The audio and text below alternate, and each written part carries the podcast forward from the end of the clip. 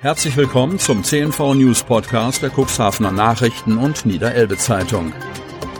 In einer täglichen Zusammenfassung erhalten Sie von Montag bis Samstag die wichtigsten Nachrichten in einem kompakten Format von sechs bis acht Minuten Länge.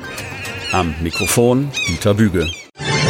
Sonnabend, 18. Juni 2022. Neuer Weg führt durchs Watt nach Neuwerk. Cuxhaven Neuwerk. Die Wattenmeerinsel Neuwerk ist seit gestern auch offiziell wieder verlässlich für Wattwagenfahrer erreichbar. Staatssekretär Frank Dohls aus dem Umweltministerium in Hannover weihte gemeinsam mit Behörden und Politikvertretern sowie Wattwagenfahrern die neue Route ein, die um anderthalb Kilometer länger ist als der alte Wattweg, der durch den großen Priel das Duner führte. Der Priel erwies sich aufgrund steigender Wasserstände unter bestimmten Bedingungen als unpassierbar für die Pferde. Zuletzt mussten die Wattwagen bis zu 40 Mal im Jahr wieder umkehren. Die neue Passage zur Insel ist zwar länger, aber dafür deutlich unproblematischer. Mit Samba-Trommeln gegen Meeresmüll. Cuxhaven. Save the Ocean war auf Pappschildern zu lesen. Zu Samba-Trommeln umfunktionierte Papierkörbe schufen auf akustischer Ebene Aufmerksamkeit für diese Botschaft. Lichtenberg-Gymnasiasten und eine Reihe von Gastschülerinnen und Schülern aus dem Ausland haben sich am Freitag zu einem Kunstflashmob auf dem Platz vor der Cuxhavener Stadtbibliothek versammelt. Das Happening, in dessen Mittelpunkt eine von Mitwirkenden kreierte Skulptur als Plastikmüll stand, sollte für das Problem der Meeresverschmutzung sensibilisieren. Nach Angaben von Lehrerin Monika Bokemeyer ist die Aktion Teil des Erasmus-Projekts REACT, in dessen Rahmen Partnerschulen Zeichen gegen die Zerstörung von Natur und Umwelt setzen.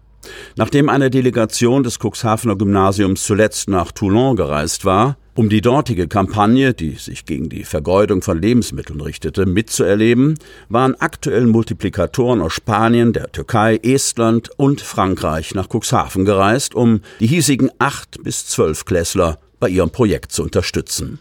Den Meeresmüll, gesammelt schon im vergangenen Jahr in Kooperation mit der NABO-Initiative Fishing for Litter, habe man aber nicht nur zu einem Kunstwerk verarbeitet, betonen beteiligte Schülerinnen und Schüler. Wir haben auch mikroskopiert, die verschiedenen Fasern analysiert und Plankton untersucht, berichteten Laeli und Daniel aus der elften Jahrgangsstufe.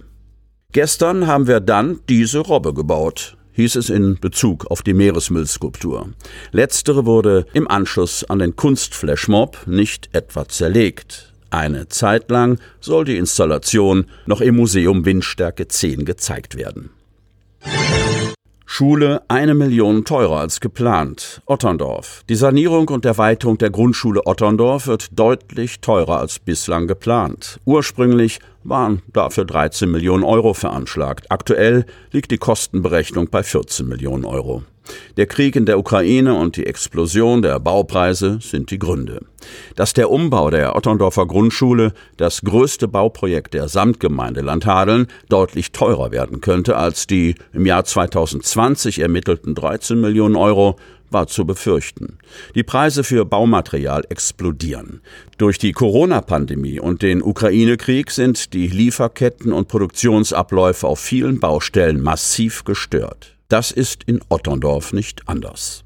In den vergangenen Monaten mussten aufgrund von nicht erhältlichen Materialien wie Holz und Stahl gravierende Bauplanungsänderungen vorgenommen werden, um den Baubetrieb weiter voranzubringen, sagt Bautechnikerin Marin Herting, die sich bei der Samtgemeinde um das Grundschulprojekt kümmert. Aufgrund der derzeitigen Materialpreissteigerung gibt es in fast allen Gewerken Nachträge, also zusätzliche Leistungen, die in der ursprünglichen Planung nicht berücksichtigt waren. Besonders in den technischen Gewerken musste umfangreich nachgebessert und ergänzt werden, damit auch die Bauvorschriften eingehalten werden können, erläutert Marin Herting.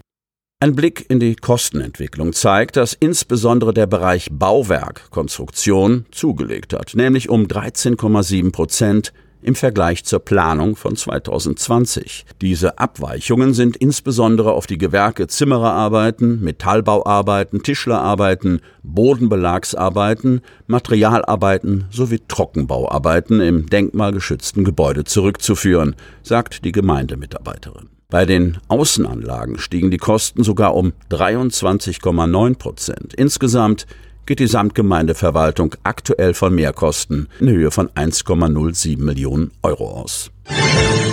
Ministerin Behrens rechnet nicht mit schärferen Regeln. Cuxhaven. Diejenigen, die geglaubt hatten, das Thema Corona endlich zu den Akten legen zu können, werden von ansteigenden Inzidenzen enttäuscht. So ist der viel zitierte Sieben-Tage-Wert im Landkreis Cuxhaven in der zu Ende gehenden Woche von 516,5 auf 767 geklettert. Die Sommerwelle ist da, erklärte Gesundheitsministerin Daniela Behrens am Freitag gegenüber unserer Redaktion. Mit dieser Aufwärtsbewegung erhöhe sich auch das Infektionsrisiko. Getrieben ist diese Welle von der hochansteckenden Omikron-Subvariante BA.5, die aber nach allem, was wir wissen, nicht zu schwereren Krankheitsverläufen führt als die bisher vorherrschenden sagte Behrens und beruhigte all diejenigen, die angesichts der jüngsten Entwicklung um gebuchte Urlaube, den Badespaß oder auch nur um die Grillfete im Garten bangen. Corona wird uns daher nicht den Sommer verderben, schlussfolgerte die Ministerin. Nach ihren Worten ist eine übermäßige B- oder gar Überlastung unseres Gesundheitssystems nicht zu befürchten. Ein solches Szenario wäre jedoch die Voraussetzung für eine Rückkehr zu schärferen Corona-Restriktionen, die beispielsweise in einer erneuten Pflicht zum Tragen einer Mund-Nasen-Bedeckung an bestimmten Orten bestehen könnten. Das geltende Infektionsschutzgesetz des Bundes ist da sehr eindeutig, betonte Behrens nach deren persönlicher Meinung die juristischen Hürden, insbesondere mit Blick auf die Anordnung einer allgemeinen Maskenpflicht, zu hoch sind. Unabhängig von solchen Folgen könne aber jeder Mensch für sich selbst Sorge tragen und sich mit einer Kombination aus Masken tragen, Abstand halten und regelmäßigem Testen vor dieser neuen und sehr ansteckenden Variante des Virus schützen. Wer das bislang noch nicht getan habe, solle die Möglichkeit einer Auffrischungsimpfung nutzen, empfahl die SPD-Politikerin. Personen, die älter sind als 70 oder über ein geschwächtes Immunsystem verfügen, sind nachdrücklich aufgerufen, sich bei den niedergelassenen Ärztinnen und Ärzten oder den kommunalen Impfteams um eine zweite Auffrischungsimpfung zu bemühen. Die Auffrischungen stellten einen sehr guten Schutz vor schweren Krankheitsverläufen dar. Nehmen Sie diese Impfungen bitte in Anspruch, appellierte die Gesundheitsministerin. Damit Sie ab sofort keine Podcast-Folge mehr verpassen, benötigen Sie lediglich einen sogenannten Podcatcher. Auf den meisten Smartphones ist dieser bereits vorhanden. Falls nicht, dann suchen Sie ganz einfach in Ihrem App Store nach einem kostenlosen Podcatcher wie zum Beispiel Spotify, Apple Podcast oder AntennaPod. Die hörten den Podcast der CNV Medien, Redaktionsleitung Ulrich Rode und Christoph Käfer. Produktion Rocket Audio Production.